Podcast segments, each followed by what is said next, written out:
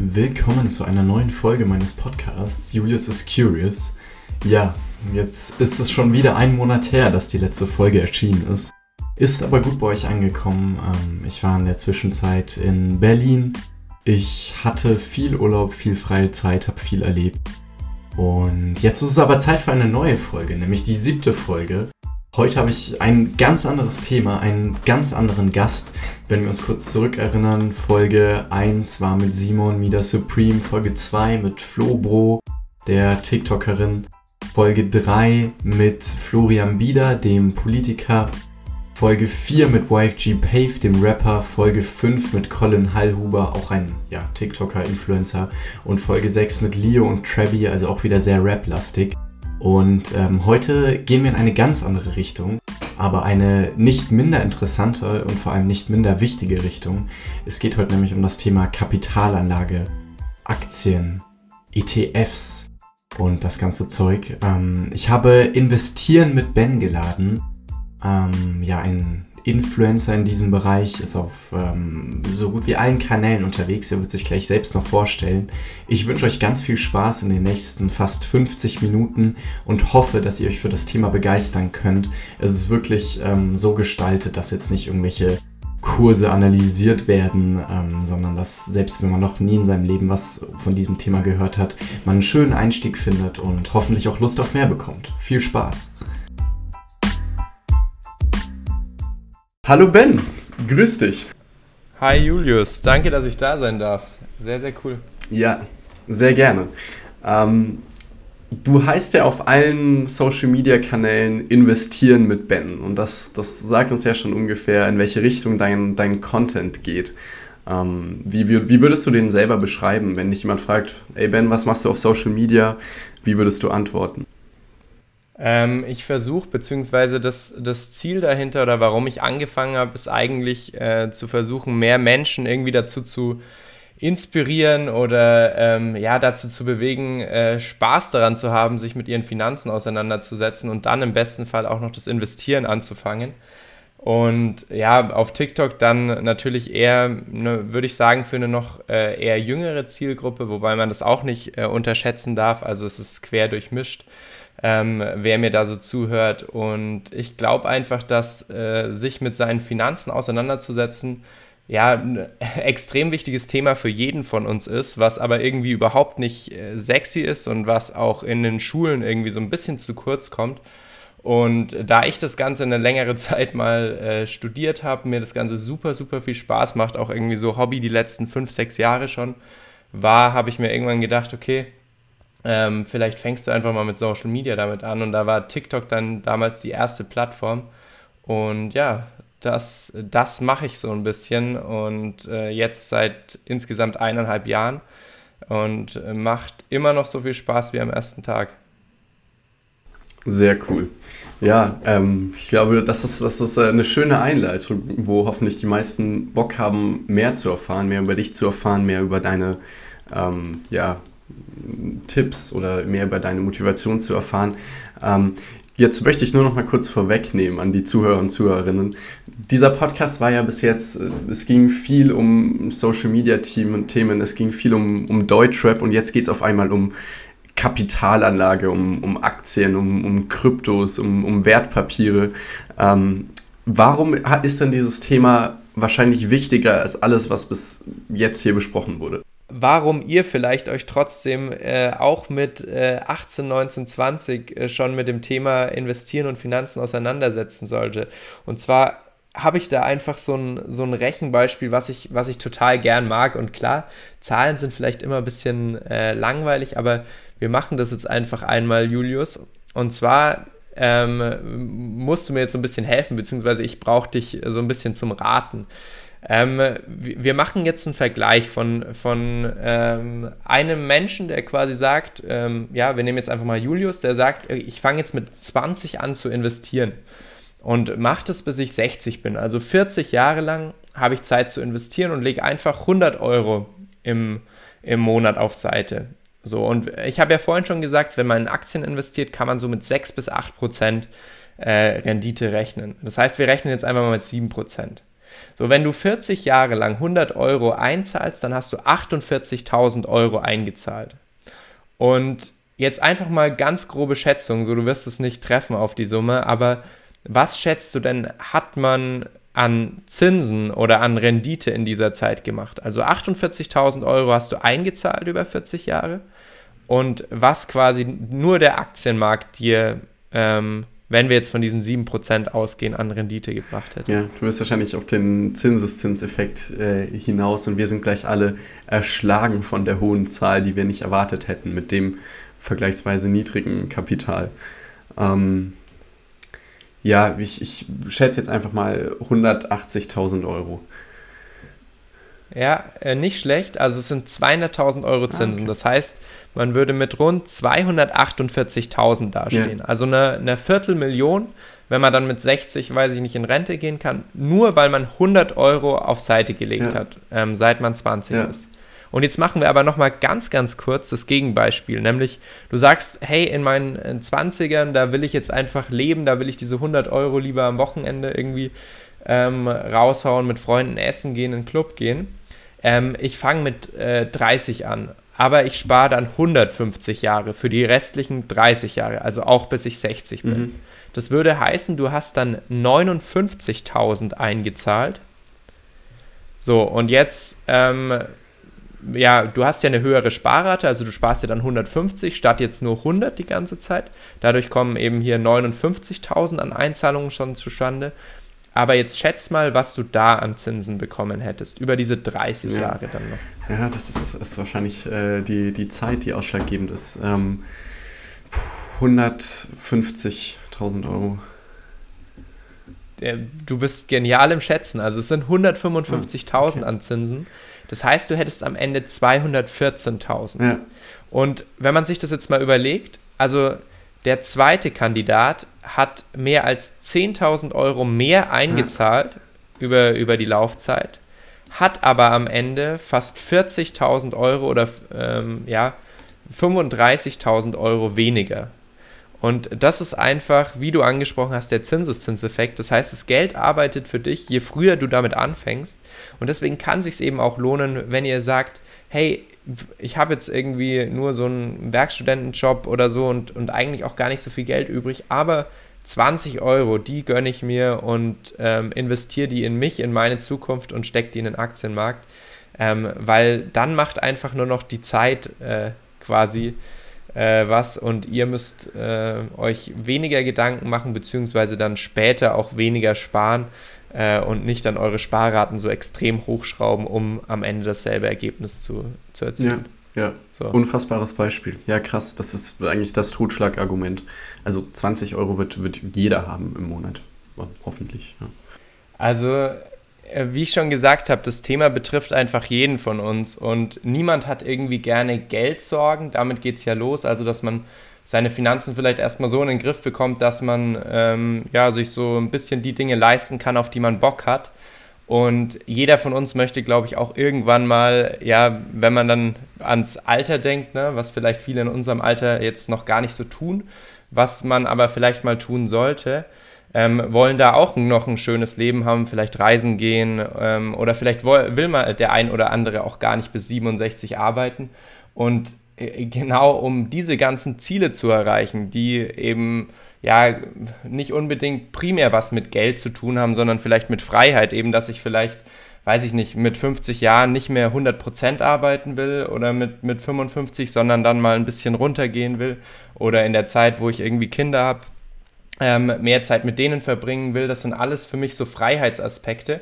Und die lassen sich halt äh, darüber realisieren, dass man halt sich mit diesen Themen auseinandersetzt und vielleicht auch eben gerade in einem jungen Alter schon anfängt, äh, mit dem Investieren und sich damit zu beschäftigen.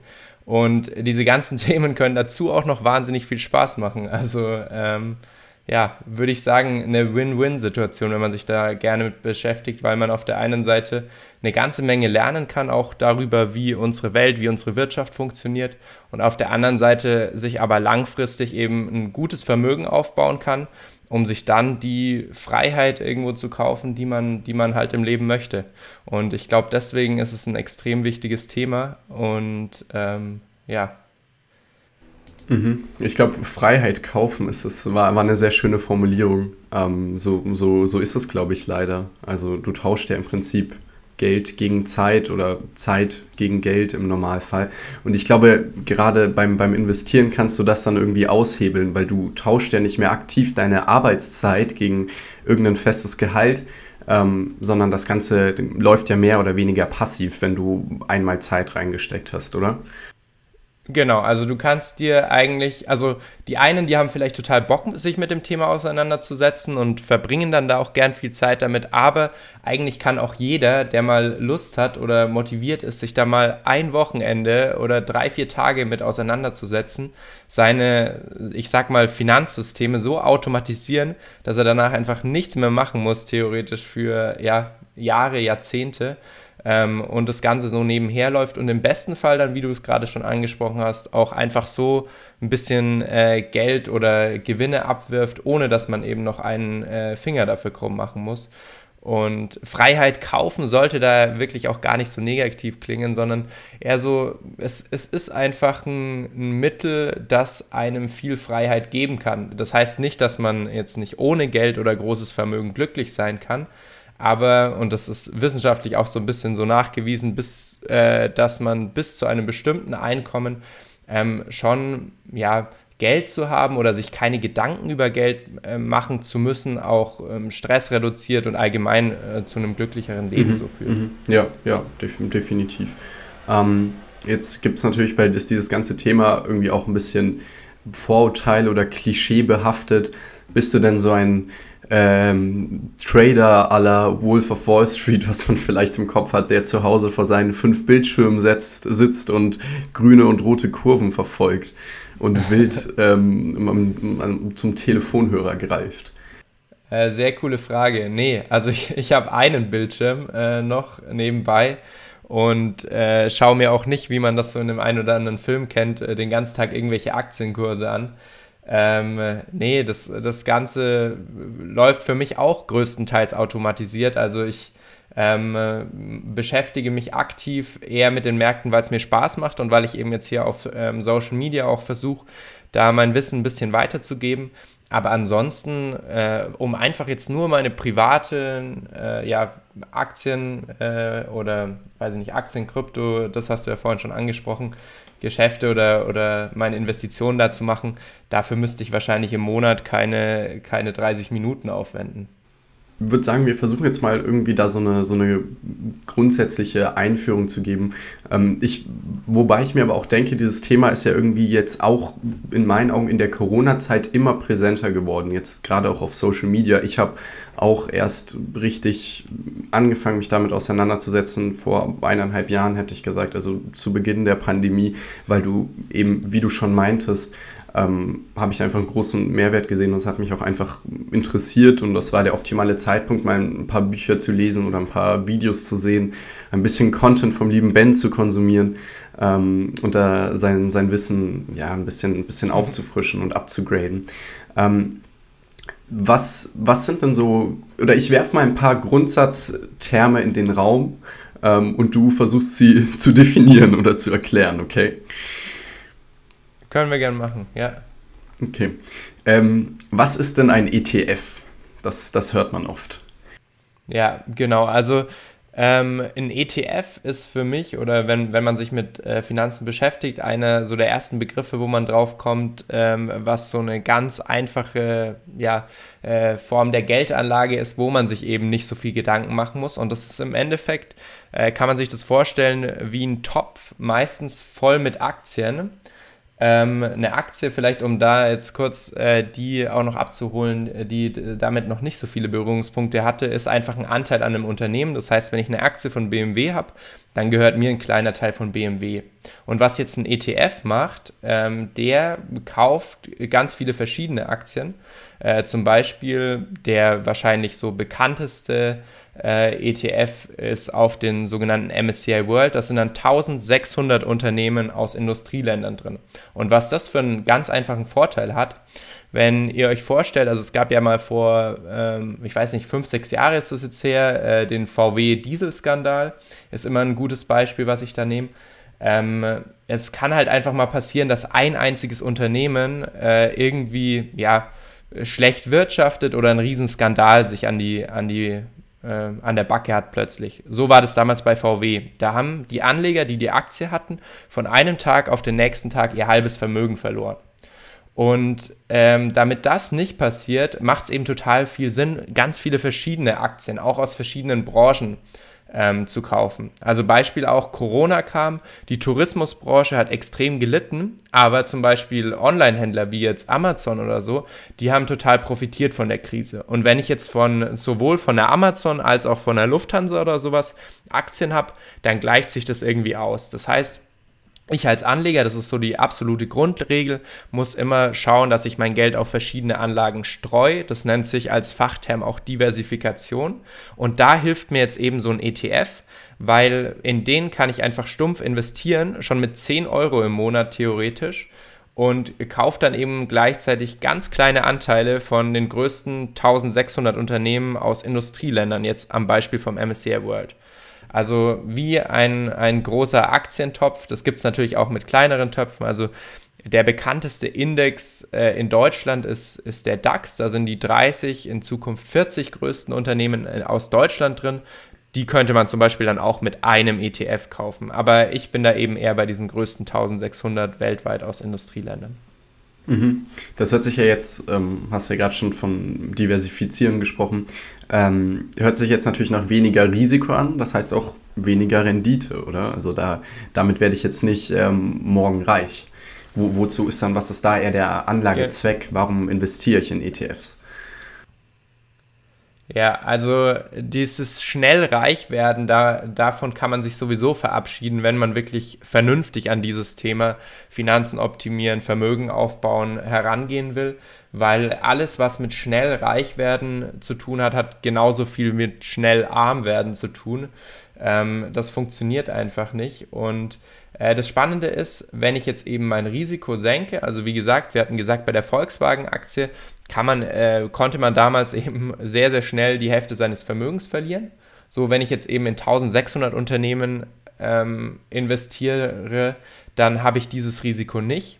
Auf der anderen Seite hätte es ja auch sein können, dass, weiß ich nicht, Volkswagen extrem gute Zahlen meldet und sich die Aktie von einem auf den anderen Tag verdoppelt. Das kann auch nicht passieren oder sehr, sehr wahrscheinlich nicht passieren, wenn ich in 1600 Unternehmen investiert habe. Es ist aber so, dass durch diese Streuung, das ist eben auch ein, ein wissenschaftliches Konzept aus der Portfoliotheorie, ähm, heißt das, ähm, dass das Risiko quasi deutlich stärker sinkt, als dass meine Rendite jetzt an ähm, ja, Schlagkraft abnimmt sozusagen. Das heißt, ich kann, wenn ich in so einen breit gestreuten ETF investiere, wirklich pro Jahr ähm, eine Rendite von 6 bis 8 Prozent im Schnitt erwarten. Und äh, wenn man sich denkt, dass man auf ein Sparbuch gerade so 0 Prozent bekommt, dann sind 6 bis 8 Prozent ja eigentlich schon mal ganz solide, würde ich sagen. Ja, definitiv. Das war wahrscheinlich schon das, das Hauptargument. Ähm, ich, ich glaube auch, dass gibt es nicht auch eine Statistik, dass man in den letzten 30, 40 Jahren mit dem MSCI World keine Verluste einfahren konnte?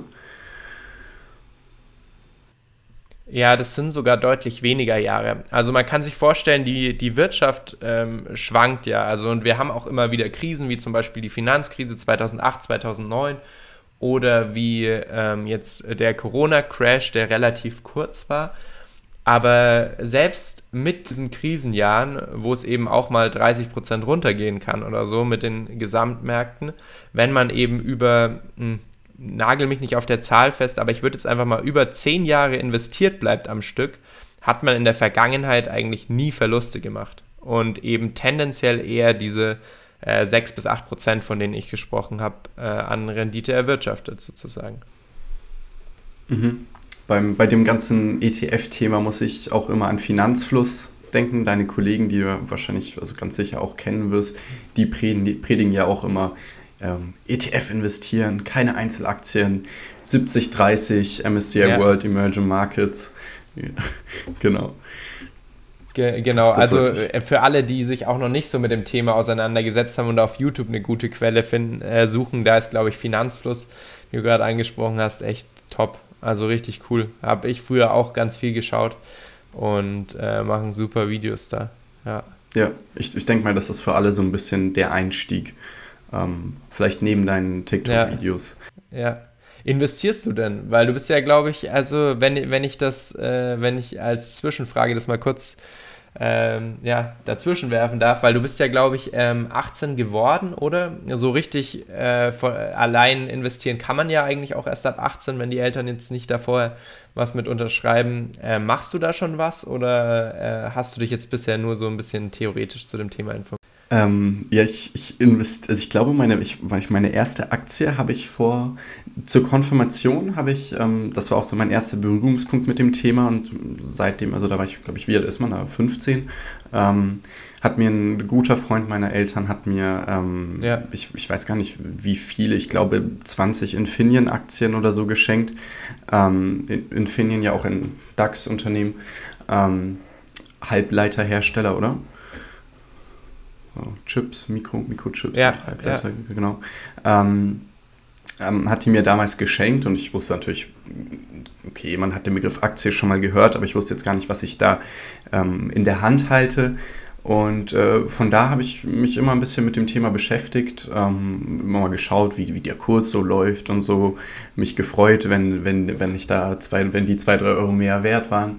Ähm, war auch immer lustigerweise auf der Hauptversammlung, weil ich da eingeladen wurde, bin ich dann immer mit meinem Papa hingegangen. Cool, richtig ähm, cool.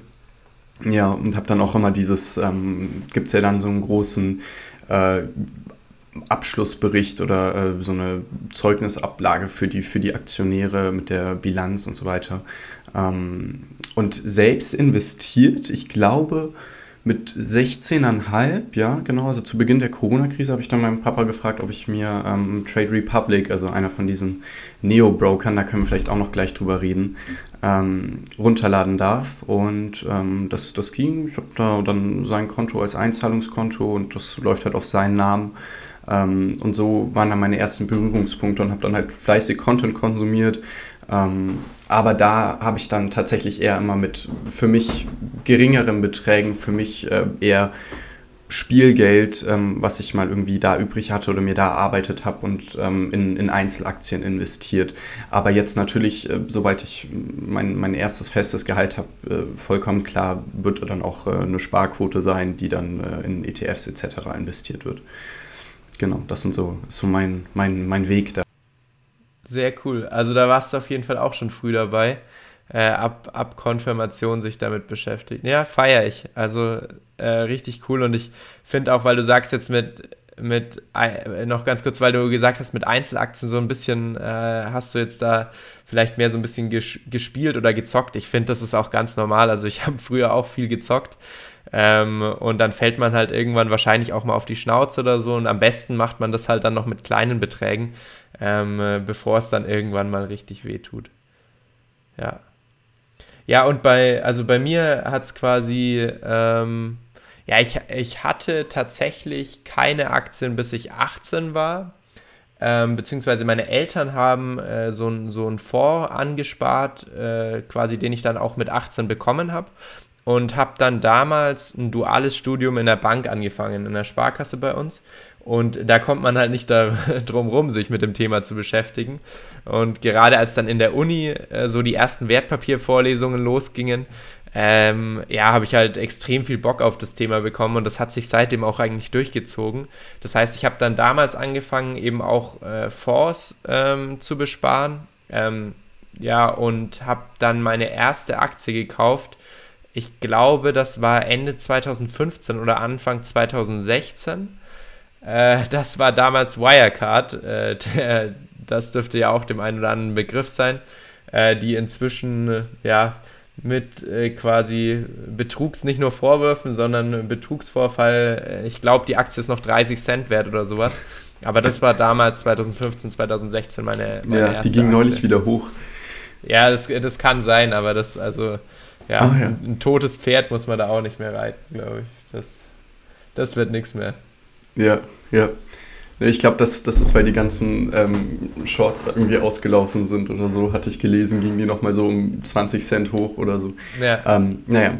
Ähm, okay, das ist ja lustig. Das heißt, zu diesem ganzen Wirecard-Skandal hattest du dann irgendwie auch nochmal einen konkreteren Bezug. Also bei mir ist das zumindest bei Infineon jetzt so, weil das so meine erste Aktie ist, interessieren die mich immer besonders und vielleicht war das, tat es dir dann bei Wirecard nochmal äh, eine Schippe extra weh. Ja, ähm, das war tatsächlich so. Also ich habe die, also als Anfänger macht man äh, da, da viele Fehler. Ich habe äh, Wirecard damals, äh, weiß ich nicht, äh, müsste ich jetzt lügen, aber ungefähr bei einem Kurs von 30 oder 32 gekauft vor ähm, sechs Jahren oder wann das eben war. Und ich habe sie dann aber direkt wieder verkauft, als sie irgendwie Richtung 40 gegangen sind, weil ich mir dachte, wow, irgendwie hier 30% Gewinn, das ist ja Hammer, äh, kann man ja einfach mal mitnehmen.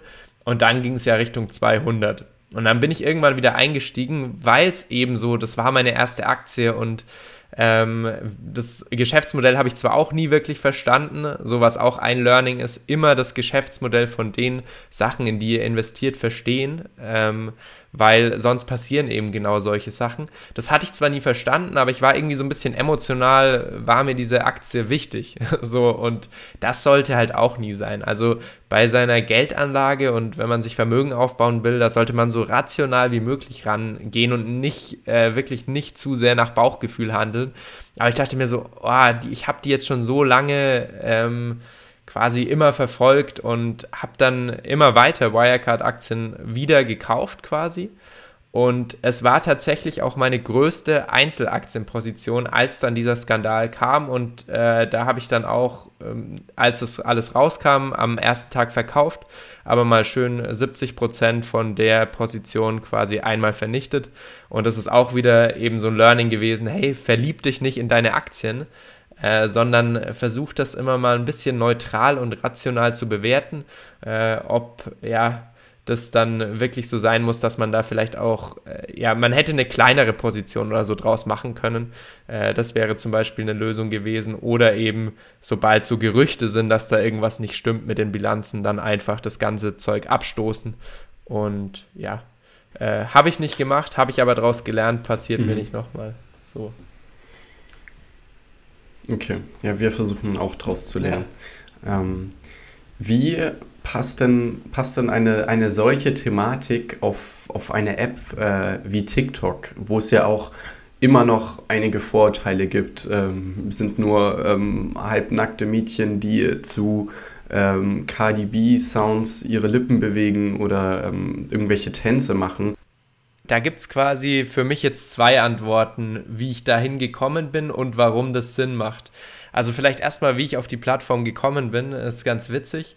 Also der ein oder andere kennt auf äh, TikTok bestimmt äh, Steuerfabi. Ist auch ein relativ großer Kanal mit, ich glaube, inzwischen fast 500.000 Follower, der Steuercontent macht. Und der hat auch mal vor unzähligen Jahren irgendwann mal ähm, was mit Bank studiert und dementsprechend waren wir da im selben Alumni, im selben ehemaligen Verein. Und dann hatte der gerade mit TikTok angefangen in zwei Wochen und wir haben uns auf so einer digitalen Veranstaltung gesehen. Und er hat da eben erzählt, hey, er hat da mit TikTok angefangen und ich kannte das nur von meinem Bruder, der das, die App schon ein bisschen länger hatte und hatte eben auch so ein bisschen die Vorurteile, hey, nur Tanzvideos, da gibt es ja gar keinen sinnvollen Content.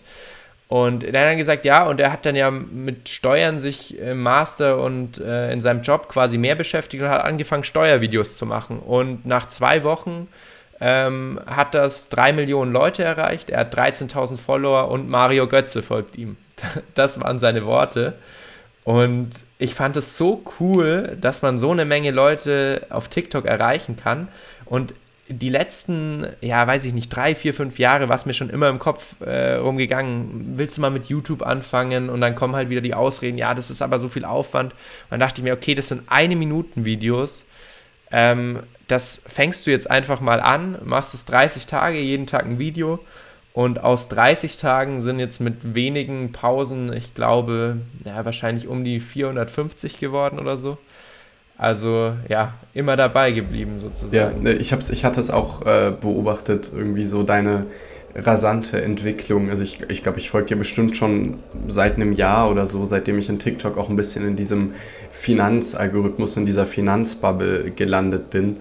Ähm, Und da, da gibt es halt, dann, halt dann immer wieder Videos, äh, wie es halt so ist, die vom Algorithmus gepackt werden und dann äh, auch mal gerne ähm, an die 100.000 Aufrufe haben. Oder ich schaue gerade durch, ja, ganz viele auch immer im fünfstelligen Bereich oder so. Ähm, wie, wie, wie schaffst du das denn, diesen komplexen Content ähm, da rüberzubringen? Du hast auch schon die Zeitbeschränkung angesprochen. Ja, also ich glaube, das fällt mir gar nicht so schwer, weil ich eben sowieso auch privat total gern über das Thema rede.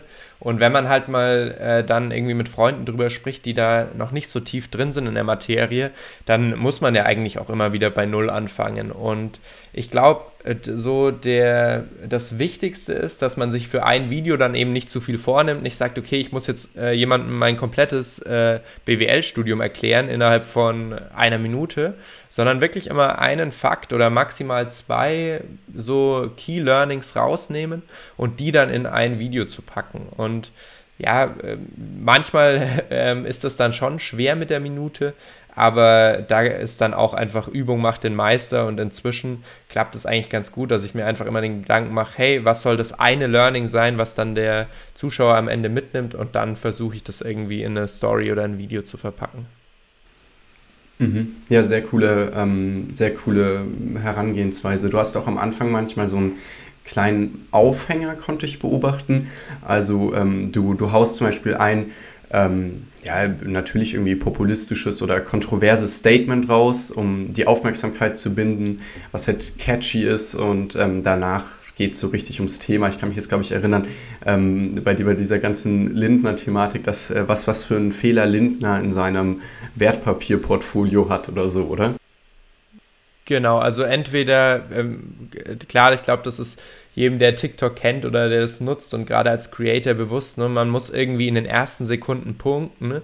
und so gerade mit Finanzwissen, wo wenn ich jetzt hingehen würde und sagen, hey, ähm, da äh, hier Finanzwissen, irgendwas, das schaut sich halt keiner an. Und äh, dann, was dann eben am besten funktioniert, ist eigentlich, wenn es um ja, relevante Unternehmen in unserem Leben geht. Also wenn irgendwie letztes Jahr Tesla einen Aktiensplit gemacht hat. Das heißt, die haben quasi eine Aktie genommen und in fünf aufgeteilt.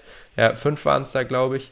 Ähm, dann habe ich halt ein Video darüber konkret an dem Beispiel von Tesla gemacht. Und das kommt dann total gut an, weil sich da jemand was drunter vorstellen kann. Genauso eben diesen Anlagefehler, also den, den Home Bias, dass man das eigene Land eben deutlich stärker in, seiner, in seinem Vermögen oder in seinem Portfolio gewichtet den, den Lindner so ein bisschen angeteasert hat in dem Interview. So, der, den interessiert, wenn ich da einfach hinschreibe, Anlagefehler Home Bias auch niemanden. Aber wenn ich sage, okay, Christian Lindner hat da im Interview äh, hier vielleicht so einen Anlagefehler gemacht, äh, das ähm, ja, catcht dann schon eher so ein bisschen die Aufmerksamkeit und funktioniert dann deutlich besser. Und mir geht es natürlich auch darum, so viele wie möglich äh, zu erreichen, die dann irgendwie sagen, okay, Finanzen ist ja doch nicht so langweilig, sondern Finanzen haben auch total viel damit zu tun, was wir irgendwie so alltäglich in den Nachrichten sehen, über verschiedene Unternehmen, über Politiker und so weiter. Und ähm, dann vielleicht das Interesse bekommen, sich mehr damit zu beschäftigen. Ja, ja, also wirklich extrem wichtige Arbeit, die du da leistest. Ähm, wundert mich, dass das der Staat noch nicht irgendwie bezuschusst, ähm, weil das, das ist, ja, ist ja genial, irgendwie spielerisch die Jugend ähm, heranzuführen. Ja, ähm, ich finde ja schon gut genug, dass äh, TikTok das zumindest ein bisschen fördert. Ähm, also ich war da auch in diesem Lernen mit TikTok-Programm teil, was ich total cool finde, wo man als Creator eben so ein bisschen Förderung bekommt und äh, Stichwort Start. Ja, da, da wäre es einfach total cool, wenn zumindest so die, die einfachen Basics, also wirklich, ich habe ja vorhin gesagt, wenn man sich da wahrscheinlich ein Wochenende mit beschäftigt, hat man schon mal so die Grundlagen drauf, wenn die einfach in irgendein Schulfach noch mit reingepackt werden würden oder es sogar ein extra Schulfach dafür gibt. Ich glaube, da wäre vielen geholfen, weil ich finde es auch immer wieder erschreckend, wenn man so ein Video auf TikTok sieht, äh, war jetzt irgendwie letztens, äh, weiß ich nicht, war von der Szenerie so irgendwie so Flugzeugabsturz und äh, dann schreibt, äh, hat die Creatorin geschrieben, ähm, warum ihr das quasi alles nichts ausmacht. Und ein Punkt war äh, riesen Klaner Schuldenberg. Und dann denke ich mir so, okay, du siehst aus irgendwie wie 22, 23 und schreibst, dass du schon einen riesen Schuldenberg bei Klarna hast. Und das ist halt einfach zu vermeiden, wenn man so ein paar einfache, ja, finanzielle Mindset-Themen und, und Strukturen für sich aufbaut, ähm, ja, das muss einfach nicht sein. Und gerade wenn junge Leute sich verschulden, ist das, glaube ich, ja, echt nichts Gutes und ähm, da, da sollte irgendwo was getan werden und gerne eben auch in ja, den Schulen. Ja, super, super interessant. Ja, ähm, ich, ich komme jetzt gerade frisch aus der Schule, ähm, bayerisches Abitur ähm, und Thema Aktien vielleicht im Wirtschaft und Recht, was man aber auch nur freiwillig in der Oberstufe wählen kann. Ähm, vielleicht auf zwei, drei Buchseiten mal kurz besprochen, okay, Aktie ist ein Anteil an einem Unternehmen. Ähm, also das ist, das ist wirklich lächerlich. Also wer da nicht Privatinitiative reinsteckt, ähm, hat, da, hat da keine Chance irgendwie im Schulsystem. Aber ich hoffe auf Besserung. Was du jetzt vorhin noch kurz angesprochen hast und was mich äh, interess interessieren würde und vielleicht auch die Zuhörer und Zuhörerinnen noch interessieren würde, was ist, war denn dieses Lernen mit TikTok? Äh, was musstest du da leisten und inwiefern wurdest du da gefördert?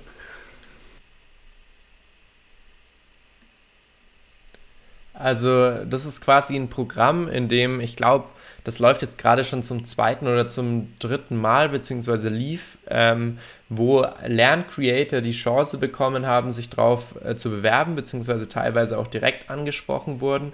Und die wurden dann ähm, leicht monetär gefördert, also ähm, und äh, dazu haben sie eben die Möglichkeit bekommen, noch äh, zum Beispiel Livestreams zu machen unter diesem Programm äh, und ja, haben dafür dann aber eben auch ähm, ja, quasi zugesichert, dass sie eine bestimmte Anzahl von Videos mit sinnvollem Lerncontent machen. Und dadurch hat TikTok quasi sichergestellt, dass sie eben von diesen 100 Creatoren, sage ich jetzt einfach mal, vielleicht waren es dann auch in den nachfolgenden Wellen mehr oder weniger, ähm, dass sie von denen halt äh, hochqualitativen, guten Content bekommen auf die Plattform in diesem Zeitraum und äh, quasi dadurch auch eine ganze Menge sinnhafter Lerncontent auf TikTok landet. Ja. ja. Und äh, das, das, was es mir am meisten gebracht hat, ist eigentlich auch die Vernetzung untereinander. Weil wenn man halt mit total vielen anderen Lerncreatoren zusammenkommt, die alle ja irgendwo in ihrer Sparte dieselbe Mission haben, nämlich irgendwo Wissen nach außen zu tragen, ähm, das ist halt total wertvoll, um dann auch den, den eigenen Kanal wieder weiterzuentwickeln. Ja, und auch vielleicht so eine kleine Image-Aufbesserung von TikTok, also auch marketingtechnisch wahrscheinlich gar nicht schlecht ähm, vom chinesischen Konzern. Kann man TikTok-Aktien erwerben? Ähm, äh, TikTok will an die Börse gehen, äh, eigentlich schon, ich glaube 2020 war das. Ich habe da, glaube ich, das erste Mal ein Video gemacht, dass TikTok noch 2020 an die Börse gehen will, äh, beziehungsweise ByteDance, die dahinter stehen. Es ist aber so, dass äh, chinesische Aktien es gerade hm, gar nicht so einfach haben, beziehungsweise die chinesischen Konzerne, die eben auch an internationalen Börsen gehandelt werden, weil die chinesische Regierung da so ein bisschen Angst hat, dass wenn jetzt sich zum Beispiel eben eine ByteDance in den USA an der Börse listen lassen würde, dass dann die USA irgendwie Zugriff auf die Daten bekommt oder auf zu viele Daten bekommt. Und deswegen wurde das immer wieder weiter verschoben. Jetzt habe ich aber letzte Woche von der Financial Times einen Artikel äh, gelesen, wo es eben hieß, äh, dass es 2022, also nächstes Jahr soweit sein soll. Aber bleibt spannend. Also ich glaube es erst, wenn es offiziell angekündigt ist. Würdest du denn in TikTok investieren? Jetzt natürlich abseits von irgendeiner Anlageberatung, aber ähm, was wären da jetzt so, was würde dafür, was würde dagegen sprechen? Also ich glaube, ich würde mir auf jeden Fall mal zumindest eine TikTok-Aktie kaufen, weil ich ja einfach diese Plattform total cool finde und die Plattform mir ja auch total äh, viel gebracht hat und ja, ich es dann einfach gut oder cool fände, dann so einen kleinen Teil vom Unternehmen äh, zu besitzen. Äh, aber auf der anderen Seite muss man sich natürlich auch immer anschauen, welchen Kurs bzw. welchen Börsenwert hat dann dieses Unternehmen und wie viel Umsätze und Gewinne stehen dann da im Endeffekt wirklich dahinter. Weil es bringt mir nichts, ein total überteuertes Unternehmen zu kaufen, was aber kaum Gewinne und kaum Umsätze generiert. Ähm, weil da ist es dann auch wahrscheinlich, dass wenn in Zukunft mal irgendwas schief läuft, der Kurs halt ins Bodenlose einbricht bei mir wäre das dann eher so ein, so ein Interessensding oder dass ich äh, mir da einfach symbolisch quasi eine Aktie oder sowas kaufen würde, selbst wenn die jetzt eigentlich total überteuert wäre. Ähm, äh, ja, ist wahrscheinlich ein bisschen irrational so, gerade wo wir vorhin gesagt haben, dass, dass man bei der, beim Vermögensaufbau eher rational handeln sollte. Aber das wäre für mich in dem Fall eher, wie gesagt, so ein Symbolding.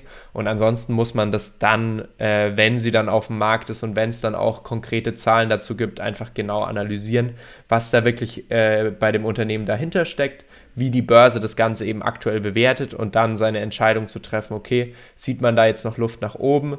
Äh, langfristig oder ist das Ganze, ist da schon so viel Zukunftsfantasie im Kurs eingepreist, äh, dass es sich eigentlich gar nicht mehr lohnt, die zu kaufen. Mhm.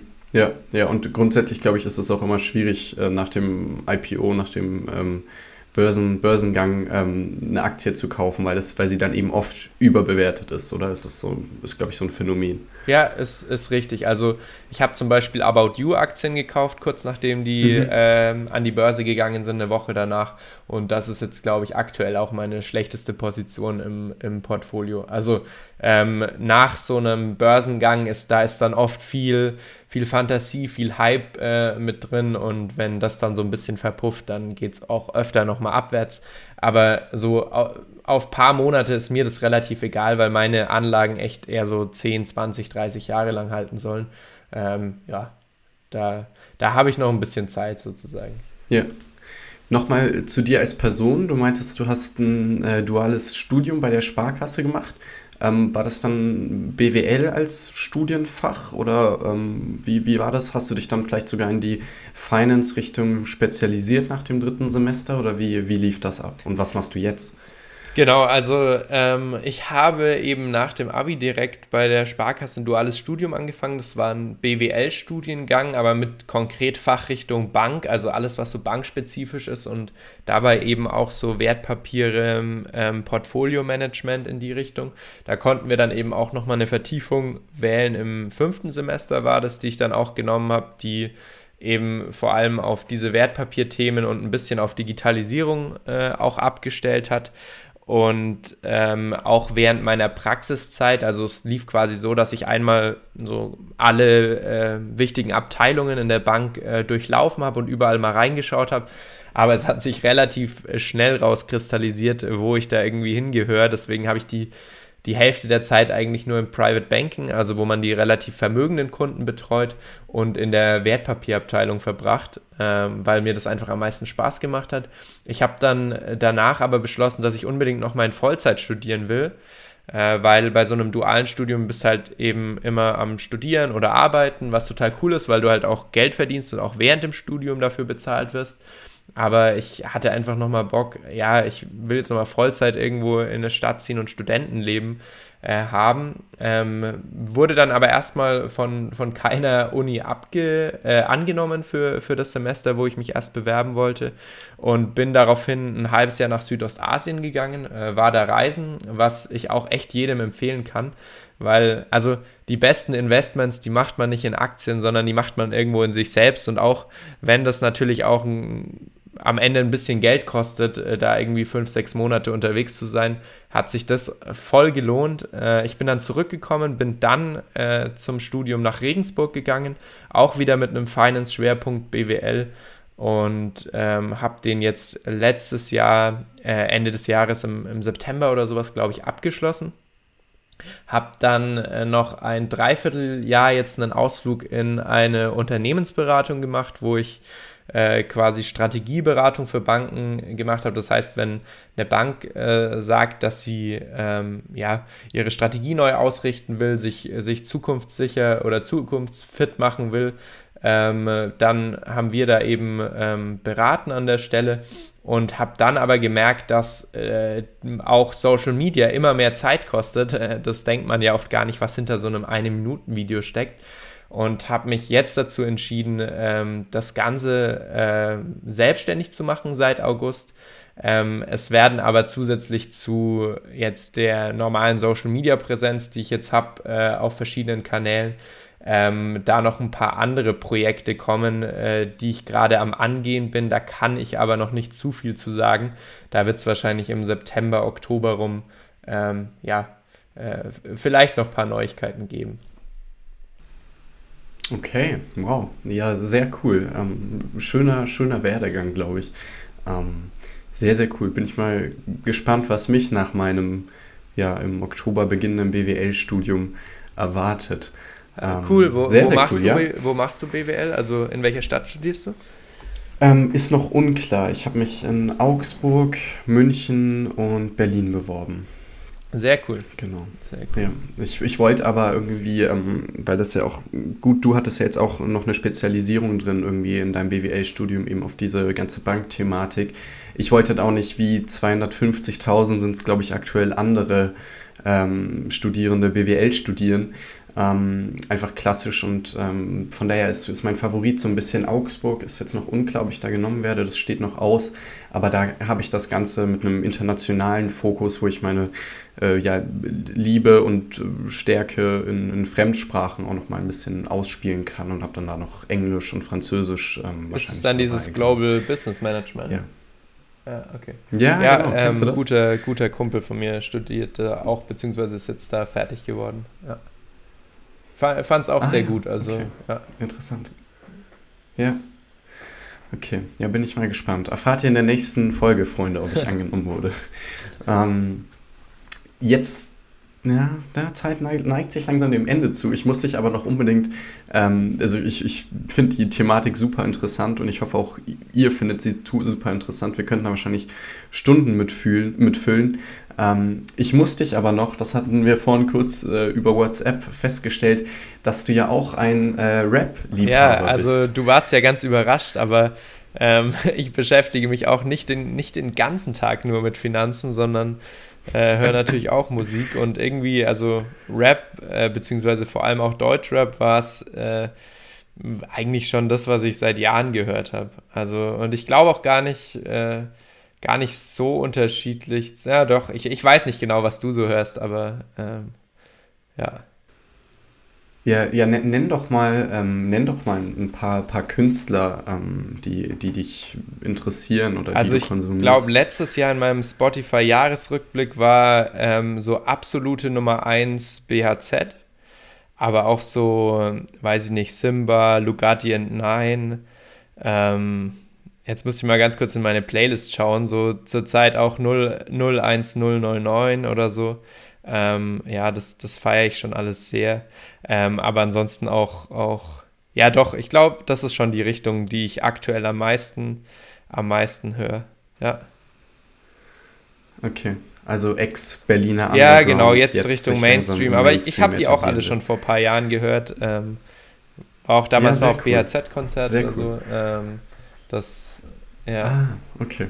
Ja, nee, das ist eigentlich, es ist eigentlich, sind eigentlich genau, äh, ist genau die Richtung, um die es eigentlich auch äh, ja, jetzt in einigen Folgen ging oder auch gelegentlich mal auf mein, meinem TikTok drüber geht. Ähm, ich, ich, ich nenne die immer liebevoll, zumindest BHZ und äh, Simba äh, nenne ich immer ja. Studentenrap. Ähm, weil, die, weil die sind ja auch alle, also ich glaube, die haben alle studiert. Ich glaube, Simba studiert auch noch. Ähm, BHZ wird wahrscheinlich abgebrochen haben. Aber das sind halt einfach klassische Studenten, die auch richtig was im Kopf haben und halt äh, ab und zu mal zusammen Musik gemacht haben und jetzt erfolgreich ja, total, geworden sind. Total, sicher. Ja. Ähm, wenn, du, wenn du jetzt eh einen Blick in deine Playlist werfen wolltest, Sag mir doch gleich mal ähm, drei Songs, die ich zur äh, Podcast-Playlist hinzufügen kann. Ich, ich habe immer von jedem Gast kommen da drei Songs rein und dann ist das ein, ein ganz wilder okay, Mix. Ähm, äh, ja, ich, ich schaue mal, was ich hier so zuletzt äh, hinzugefügt habe.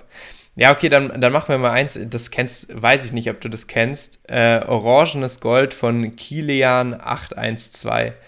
Das ist auch ein Mün Ey, das ist ja Münchner lustig. Rapper. Ja, ich kenne den persönlich. Ich habe den witzig. schon x-mal gesehen. Der war auf meiner Schule früher. Ja, cool. Ja, das, das lief den Sommer sehr, sehr viel. Das, das lief sehr, sehr hier rauf und runter äh, äh, bei uns in der Bude äh, den Sommer. Also finde ich sehr, sehr nicer Track.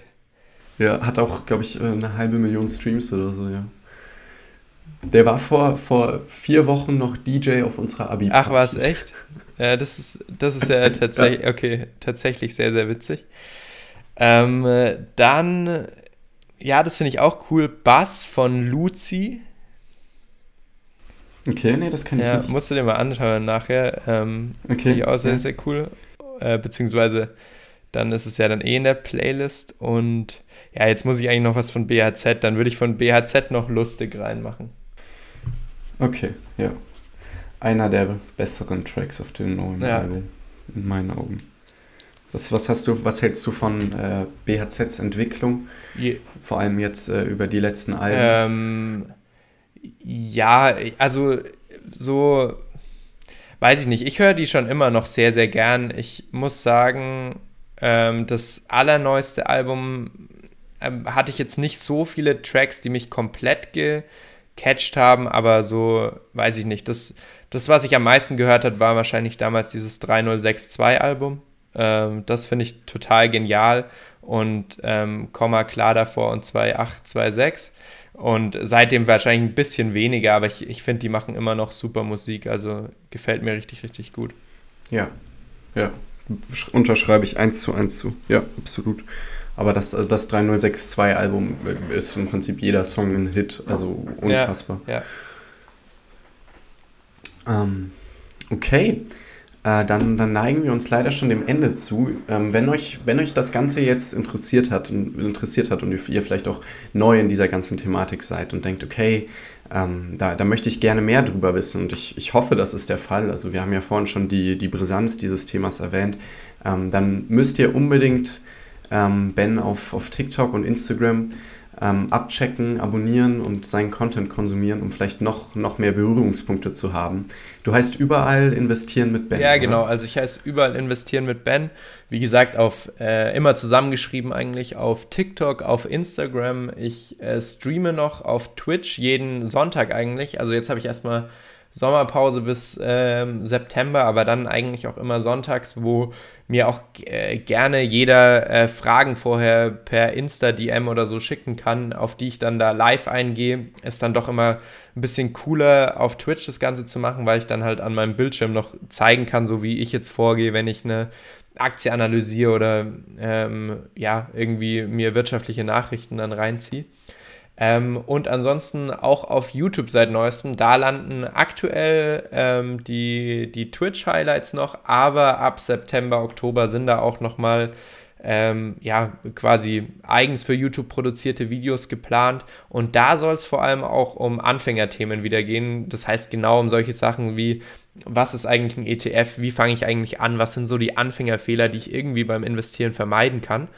Und ähm, ja, also wenn ihr da Bock habt, dann gerne auf einen dieser Plattformen und auch wenn ihr mal irgendwie eine konkretere Frage habt, könnt ihr mir total gern auch auf äh, Insta einfach per DM schreiben. So, ich äh, komme da eigentlich schon hinterher, dass da jeder irgendwie so eine Antwort bekommt.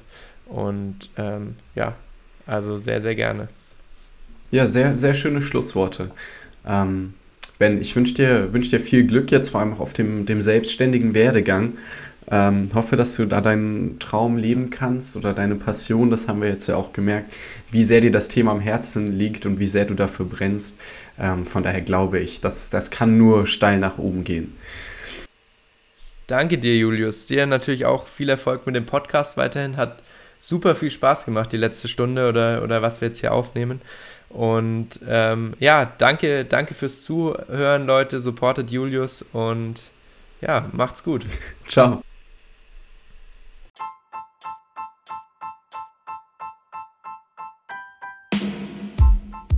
Das war Folge 7 meines Podcasts Julius is Curious. Mir hat es sehr viel Spaß gemacht. Ich finde auch diese Thematik persönlich interessant. Ich hoffe, Ben und ich konnten euch auch etwas dafür begeistern. Falls ihr noch mehr darüber wissen wollt, ähm, folgt Ben, also investieren mit Ben auf sämtlichen Social Media Kanälen. Der wird euch da noch tiefer reinbringen. Folgt mir natürlich auch auf sämtlichen Social Media Kanälen. Mein Instagram ist in der Beschreibung verlinkt auf TikTok heiße ich ähm, genauso, zumindest auf meinem vorzeigbaren Account.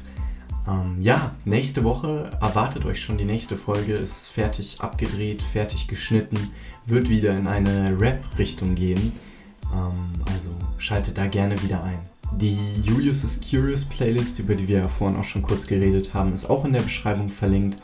Und wie immer natürlich am meisten supportet ihr diesen Podcast, falls er euch gefallen hat, wenn ihr ihn beispielsweise in eurer Instagram Story teilt oder per Mund-zu-Mund-Propaganda euren Freunden erzählt.